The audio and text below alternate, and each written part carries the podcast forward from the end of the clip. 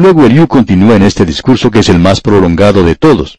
Y en los primeros dos versículos del capítulo 33 dice, Por tanto, Job, oye ahora mis razones y escucha todas mis palabras.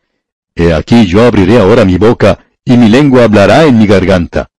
Él dijo, yo voy a hablar, voy a decir algo aquí. Y él insistirá en varias grandes verdades que son ciertas, digamos de paso. Entonces dice en el versículo 4, El Espíritu de Dios me hizo, y el soplo del Omnipotente me dio vida. Una gran verdad, amigo oyente. ¿De dónde viene usted? Salgo de todo lugar y llego aquí. Sí, pero el Espíritu de Dios me hizo, y el soplo del Omnipotente me dio vida. Luego Eliú dice en los versículos 5 y 6 de este capítulo 33, Respóndeme si puedes, ordena tus palabras, ponte en pie. Heme aquí a mí, en lugar de Dios, conforme a tu dicho, de barrio fui yo también formado. Él está diciendo, tú has querido tener a un hombre que te represente ante Dios, y aquí este joven Eliú está dispuesto a hacer precisamente eso. Él le dice a Job, de barro fui yo también formado. Y en los versículos 7 al 9 nos dice, He aquí mi terror no te espantará, ni mi mano se agravará sobre ti. De cierto, tú dijiste a oídos míos, y yo oí la voz de tus palabras que decían, Yo soy limpio y sin defecto, soy inocente y no hay maldad en mí. Lo que Eliú está diciendo aquí es que primeramente Dios está en lo justo en todo lo que hace. Porque según lo que dijo allá en el versículo 4, el Espíritu de Dios me hizo, y el soplo del Omnipotente me dio vida. Él continúa diciendo que Dios no solo está en lo justo en todo lo que hace, sino que Dios ha creado al hombre y que Dios no es responsable ante nadie. Escuche lo que dice Eliú cuando continúa hablando en los versículos 10 hasta el 12. He aquí que él buscó reproches contra mí y me tiene por su enemigo, puso mis pies en el cepo y vigiló todas mis sendas. He aquí, en esto no has hablado justamente, yo te responderé que mayor es Dios que el hombre. Dios no es responsable ante nadie, amigo oyente. Y seguimos adelante ahora con el versículo 13. ¿Por qué contiendes contra él? Porque él no da cuenta de ninguna de sus razones. Eliú le está diciendo ahora a Job, ¿qué te crees tú que piensas que le puedes responder a Dios? Dios no es responsable ante ti. Y amigo oyente, usted sabe que Dios no es responsable ante usted tampoco, ni ante mí. Él no es responsable, Él no tiene que dar ninguna razón, ninguna explicación por lo que hace. Algunas personas dicen, ¿por qué permite Dios que esto me ocurra a mí? Bueno, yo no sé por qué, amigo oyente, porque Dios no es responsable ante usted. Él no tiene por qué decirle. Él no tiene por qué decirme a mí lo que me pasa. Él me pidió que confiara en Él. Dios nunca dijo que yo saldría de la oscuridad. Dios dijo, pon tu mano en la mía y te guiaré a través de la oscuridad. Tienes que confiar en mí. Él no ha dicho que quitaría la oscuridad. Notemos ahora lo que dice el versículo 14. Sin embargo, en una o en dos maneras habla Dios, pero el hombre no entiende. Esa es la forma en que Dios habla, creemos nosotros, aún en este día. Y el versículo 15 dice, por sueño, en visión nocturna, cuando el sueño cae sobre los hombres, cuando se adormecen sobre el lecho. Pensamos que cuando uno va a esos lugares donde el Evangelio no ha llegado aún, donde la palabra de Dios no ha llegado todavía, usted encontrará que Dios utiliza métodos que usó en los días que ya han pasado. Notemos lo que dicen ahora los versículos 16 y 17 de este capítulo 33. Entonces revela al oído de los hombres y le señala su consejo para quitar al hombre de su obra y apartar del varón la soberbia. Esa es la raíz del problema de Job. Este asunto del orgullo que ha entrado en su vida.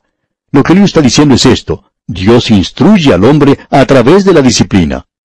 Y luego en los versículos 29 y 30 agrega, He aquí todas estas cosas hace Dios dos y tres veces con el hombre para apartar su alma del sepulcro y para iluminarlo con la luz de los vivientes. Y Dios utiliza estas cosas como dice aquí. Eliú sugiere que esa es la razón para la personificación, como leímos en los versículos 6 y 7 de este mismo capítulo 33. Heme aquí a mí en lugar de Dios, conforme a tu dicho. De barro fui yo también formado. He aquí mi terror no te espantará, ni mi mano se agravará sobre ti. Él hace de la personificación algo esencial. Amigo oyente, este es un capítulo tremendo como bien podemos apreciar. Y aquí vamos a detenernos por hoy. Continuaremos Dios mediante en nuestro próximo programa. Hasta entonces, pues, que las maravillosas bendiciones del Señor le acompañen en todo instante, es nuestra ferviente oración. Continuamos hoy nuestro estudio en el libro de Job y llegamos al capítulo 34. Yo sé que dijimos lo mismo en el programa anterior, pero decidimos hacer un resumen de lo que Liu ha dicho hasta ahora, porque deseábamos decir algunas cosas que consideramos importantes en relación con lo que ha dicho Eliú. Por esa razón hicimos ese resumen en nuestro programa anterior. Pero hoy sí vamos a considerar el capítulo 34 de este libro de Job. Y al llegar a este capítulo continuamos escuchando el discurso pronunciado por Eliú. Y a propósito, este es el discurso más largo de los que tenemos en el libro de Job. Este hombre Eliú no es uno de los tres amigos de Job. Él aparentemente era uno de los espectadores que se habían reunido para escuchar lo que Job y sus amigos estaban debatiendo. Ahora este joven habla y como vimos en nuestro programa anterior, él avanza mucho en su discurso. Él tenía verdadera percepción espiritual, especialmente para un hombre de esa época. Y él fue tan lejos como le fue posible, y por cierto que él defendió a Dios en este asunto. Hasta este punto, el Señor estaba aparentemente en desventaja, pues parecía que él estaba castigando a Job por algún pecado en su vida, y si no hubiera habido un gran pecado en la vida de Job, entonces Dios era injusto. Parecería que el Señor tenía que probar que Job era un gran pecador, pero Dios no tenía que hacer eso. Lo bueno hubiera sido que Job, por medio de sus amigos, se hubiera dado cuenta que Dios no estaba tratando con él en el sentido de eh, castigarlo por algún gran pecado, sino que estaba utilizando todos estos medios intentando quitar el orgullo de su vida y llevar a Job a un nivel de dependencia donde pudiera confiar en Dios, donde él pudiera responder como el pequeño Samuel cuando dijo, habla Jehová, porque tu siervo oye. Pero Job estaba tan ocupado en defenderse a sí mismo que no podía ver que Dios estaba utilizando esas circunstancias. Él estaba utilizando gente y a Satanás mismo como instrumentos en todas sus pruebas así como también en las pérdidas que sufrió en su luto y su dolor. Pero todas estas cosas eran los maravillosos medios que Dios estaba utilizando para llevar a Job, a este hombre, a un fin lleno de gracia y sabiduría. Lo que queremos enfatizar es que Dios estaba haciéndolo todo. La misericordia de Dios estaba siendo demostrada porque para siempre es su misericordia. Job había perdido de vista todas estas cosas y eso lo había apartado de Dios. Ahora necesitamos reconocer hoy que Dios actúa en nuestras vidas como creyentes. Quizá usted no necesite aprender esa lección, amigo oyente, pero a mí me hace mucha falta. Nosotros nos ocupamos con personas, con cosas, con circunstancias, y las miramos en referencia a nuestras vidas, pero no estamos andando con Dios. No estamos andando sobre las circunstancias en realidad, sino debajo de las circunstancias, y éstas nos están hundiendo. El autor de estos estudios bíblicos, el doctor J. Vernon McGee, contaba que tenía un amigo en el ministerio. Este era un hombre de Dios maravilloso, y ya él fue a estar en la presencia del Señor. Pero de una manera jocosa, este amigo solía decirle, Doctor Magui, su problema es que usted vive debajo de las circunstancias en lugar de vivir encima de ellas. Pero quizá este amigo decía esto en forma jocosa al doctor Magui, pero ¿cuán cierto es esto en la vida de muchos de nosotros? Cuando permitimos que las circunstancias nos separen, Dios queda por allá lejos, y, como resultado nosotros perdemos el sentido de su presencia y perdemos la noción de que Él está con nosotros. Y por eso llegamos al lugar donde tenemos preocupaciones, angustias y dolores, donde no tenemos paz en nuestras almas y donde no sentimos su mano paternal sobre nosotros no nos damos cuenta que Él nos está cuidando y entonces es cuando nos volvemos impacientes, eh, irritables y encontramos faltas en todas las cosas. Nos apartamos de Dios y no tenemos comunión con Él. ¿Y por qué? Debido a nuestras circunstancias y no podemos ver la mano de Dios en estas cosas. Él quiere que nosotros volvamos a Él con corazones contritos y humillados. Ese es el fin que busca el Señor. Eso es lo que Dios está buscando en su vida y en la mía, amigo oyente, en este día. Quizá no en la suya, pero de cierto que lo hace en la mía. Este joven Eliú, pues, es el que en realidad cierra este ministerio para que Dios mismo entre en la escena, y Job experimentará el ministerio directo de Dios, y Dios lo permitirá con un propósito bien definido. Vamos a poder apreciar el efecto en estos tres diferentes aspectos. Cambió a Job en referencia a su relación con Dios, consigo mismo y con sus amigos. Eso es lo importante que debemos aprender hoy, que necesitamos ser cambiados nosotros mismos. Y Dios permitirá que eso nos ocurra a nosotros, podemos decir de paso. Él es quien permite que eso nos llegue. El Señor nos disciplina. Ahora esta palabra disciplina, como vimos anteriormente, es una palabra que literalmente quiere decir castigarnos, magullarnos. Bueno, Dios nos castigará, nos magullará, amigo oyente. Debemos decir que Él permitirá que seamos golpeados de aquí y de allá. Pero Dios no se preocupa en realidad por eso. ¿Sabe por qué? Pues bien, porque causará que nosotros nos alleguemos al lugar de humildad. Y Dios usa eso en nuestras vidas. Es la hora de instrucción para nosotros. Y qué hermosas son estas cosas en nuestras vidas. Y esto no es algo que sea muy fácil de ninguna manera. Bueno, llegamos ahora al capítulo 34 y vamos a leer los primeros dos versículos de este capítulo 34 de Job. Además, Eliú dijo, Oíd sabios mis palabras, y vosotros doctos, estadme atentos. Parecería que este joven Eliú se está dirigiendo a los tres amigos de Job y tiene algunas palabras para ellos. En el versículo 3 dice, Porque el oído prueba las palabras, como el paladar gusta lo que uno come. Ellos ya han dicho eso. Y Eliú dice ahora que de la misma manera en que uno prueba algo y es bueno para el paladar, el oído prueba las palabras. Acabamos de leerlo aquí en este versículo 3. Podemos escuchar algo, música por ejemplo, y es agradable al oído. Probamos con el oído. Así es que esta expresión es utilizada ahora por Eliú. Pensamos que fue utilizada antes por Elifaz.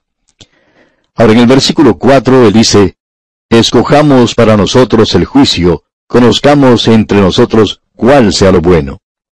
Ahora Eliú dice que de la misma manera en que a nosotros nos gusta probar algo bueno, que nos dejen escuchar algo bueno también. Prosiguiendo en el versículo 5, él dice, Porque Job ha dicho, Yo soy justo, y Dios me ha quitado mi derecho. En otras palabras, Dios no ha sido franco, imparcial conmigo. No me ha provisto de un justo juicio. Y agrega en el versículo 6, ¿He de mentir yo contra mi razón? Dolorosa es mi herida sin haber hecho yo transgresión. Job dice, yo tengo una enfermedad incurable y no he hecho nada.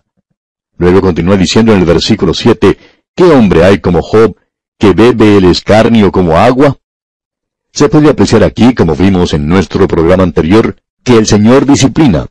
El Señor está en este asunto de disciplinar a aquellos que son suyos, y Él lo hace con un propósito bien definido. Podemos decir, porque el Señor al que ama, disciplina. Esa es la declaración que leímos en nuestro programa anterior, allá en el capítulo 12 de la carta a los Hebreos. Y se nos dice allí que no debemos despreciar la disciplina. Pues bien, Job aquí está despreciando la disciplina del Señor. Job no tiene derecho a hacer eso, y él se apartó muy lejos de Dios. Luego Job comenzó a desfallecer bajo esto, y nosotros no tenemos que desfallecer. Se nos dice, no menospreciéis la disciplina del Señor, ni desmayes cuando eres reprendido por Él.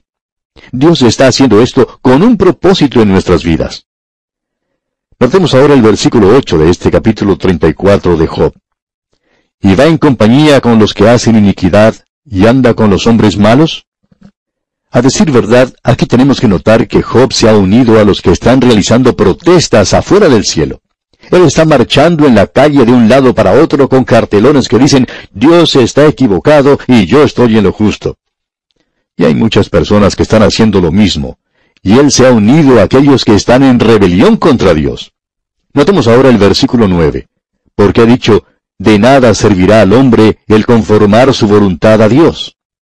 Pues bien, Job dice, yo he estado sirviendo a Dios y he sido muy bueno, me he portado muy bien y esperaba que por lo menos en la escuela dominical me dieran un premio. Pero Dios no me dio nada en la escuela dominical. Y en Navidad Él no me dio ningún regalito. En su lugar, Él me dio cenizas y, bueno, no pienso que Dios haya sido muy bueno conmigo. Pues bien, así es como pensaba Job, y lo lamentable, amigo oyente, es que hay muchos creyentes así como él. Sigamos ahora con el versículo 10. Por tanto, Varones de inteligencia, oídme. lejos esté de Dios la impiedad y del omnipotente la iniquidad. Ahora este hombre Eliú nuevamente está diciendo que Dios no puede hacer las cosas mal. Y el apóstol Pablo dijo en cierta ocasión, como vimos en una de sus cartas, ¿qué pues diremos? ¿Que hay injusticia en Dios? En ninguna manera. Amigo oyente, no deseamos aparecer rudos o de mal genio. Y al decir esto, recuerdo que el doctor Magui decía que cuando él predicaba, a veces decía esta misma frase de que no deseaba ser rudo o de mal genio, y acto seguido hacía precisamente eso. Y su esposa entonces le decía, ¿pero por qué haces eso? Bueno, entonces, amigo oyente, vamos a ser rudos y de mal genio. Y decir aquí que si usted, amigo oyente, dice que Dios está equivocado, entonces es usted el que está equivocado. Dios siempre, siempre está en lo correcto, y usted y yo, amigo oyente, siempre estamos equivocados. Dios es justo, y siempre está en lo correcto, no importa lo que haga Dios. Dios está en lo propio, en hacer lo que hace. Él no tiene que dar un informe ante usted o ante mí o ante nadie. Él no tiene que pedir nuestro permiso para hacer alguna cosa. Hay algunas personas hoy que quieren que los criminales desaparezcan y cosas por el estilo. Pero amigo oyente, créanos que ellos quieren que Dios dirija el universo correctamente. Pues bien, Él lo hace correctamente, pero no de acuerdo a las normas de ellos, o a las normas suyas, o a las normas mías. Escucha, amigo oyente, a leer este versículo 12 de este capítulo 34 de Job, porque allí dice, Sí, por cierto, Dios no hará injusticia, y el Omnipotente no pervertirá el derecho. Y eso es algo, amigo oyente, que usted puede escribir en su libro y dejarlo allí. Dios no hará injusticia, Él no permite un acto malo. Y si usted quiere buscar en el Antiguo Testamento y encontrar alguna falta en él por haberse librado de los amorreos, lo puede hacer. Ese es su privilegio. Pero amigo oyente, Dios estaba en lo justo, en lo correcto. Y usted puede decir, bueno, pues yo no aprecio eso. Quizá yo no lo aprecio tampoco, pero Dios está en lo correcto si usted razona desde ese punto de vista. En la actualidad, todo nuestro sistema de pensamiento humano se basa en esto. Razonamos de la experiencia a la verdad. Créanos que muy pocos de nosotros logramos llegar a la verdad. Pero Dios razona a la verdad y Él es la verdad. El Señor Jesucristo dijo, Yo soy la verdad. Pilato preguntó, ¿qué es la verdad? Pues bien, la verdad estaba delante de él mismo. El Señor Jesucristo es la verdad. Y lo que se debe hacer es razonar de la verdad a la experiencia. Y esto es lo que Dios también hace. Leamos ahora los versículos 13 y 14. ¿Quién visitó por él la tierra? ¿Y quién puso en orden todo el mundo? Si él pusiese sobre el hombre su corazón y recogiese así su espíritu y su aliento, lo que hay que destacar aquí, amigo oyente, es que Dios tiene cuidado e interés en el hombre. Y podemos apreciar esto cuando leemos el versículo 31 de este mismo capítulo 34 de Job. De seguro conviene que se diga a Dios, he llevado ya castigo, no ofenderé ya más. Si Él le ha disciplinado, entonces usted tiene que haber aprendido su lección y continuar de esa forma. Quizá Dios está tratando de desarrollar algo en su vida y que Él no permitirá que ocurra a no ser que logre un propósito digno. En el versículo 32 leemos, Enséñame tú lo que yo no veo. Si hice mal, no lo haré más. Ahora, si el propósito de Dios ha sido el de apartarlo a usted de su pecado, entonces aprenda su lección y apártese de él. Escuche lo que dicen los versículos 34 y 35 ahora. Los hombres inteligentes dirán conmigo, y el hombre sabio que me oiga, que Job no habla con sabiduría y que sus palabras no son con entendimiento. Eso era lo que Job estaba haciendo en lo mejor de su argumento. Ahora, ese es el problema, creemos, con la mayoría de nosotros. Hablamos demasiado, y lo mucho que hablamos es sin conocimiento y sin sabiduría.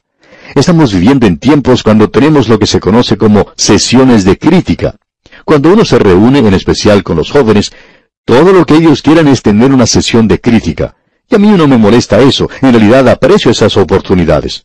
Pero sabe una cosa, amigo oyente, uno escucha muchas cosas superfluas, se dicen cosas muy tontas. Ahora no solo habló Job sin ningún conocimiento, sino que hay muchas personas hoy que están haciendo lo mismo.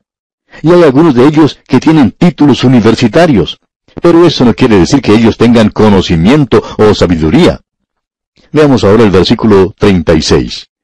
deseo yo que Job sea probado ampliamente a causa de sus respuestas semejantes a las de los hombres inicuos. Lo que Elío está diciendo es que él espera que Dios probará a Job hasta que este hombre sea capaz de defender a Dios y no defenderse a sí mismo.